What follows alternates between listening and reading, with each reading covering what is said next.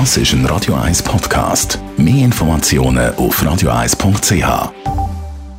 Jetzt gibt es für die Umwelt bei Radio 1 wöchentlich die grünen Minuten.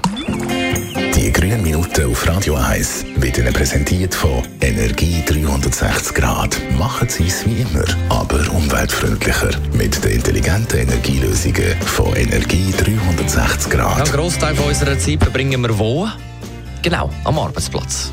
Und einem Geschäft hat unser Verhalten Einfluss auf die Umwelt. Bianca Schweizer von der Umweltarena, hast du uns ein paar Tipps?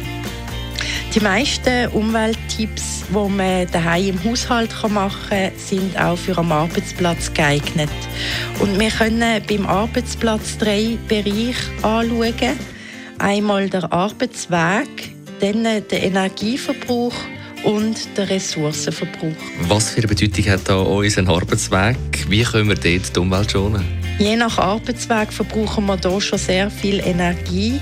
Lösungen sind zum Beispiel, wenn man möglichst den Wohnort in der Nähe vom Arbeitsplatz tut, auswählen dann Homeoffice-Tag einführen oder auch den öffentlichen Verkehr anstatt das Auto benutzen oder Bike to Work machen, also mit dem Velo arbeiten oder auch ökologisch fahren mit der Eco-Drive-Fahrtechnik. Jetzt kommen wir zum Energieverbrauch dann am Arbeitsplatz, wenn man da ist.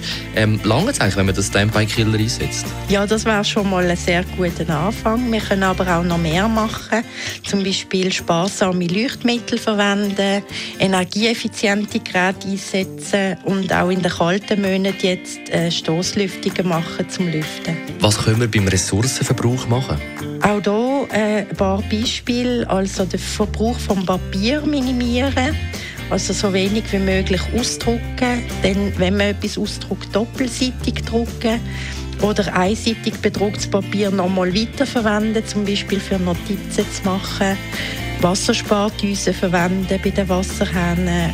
Essen selber mitbringen und keine verpackten Fertigprodukte mit viel Verpackung einkaufen.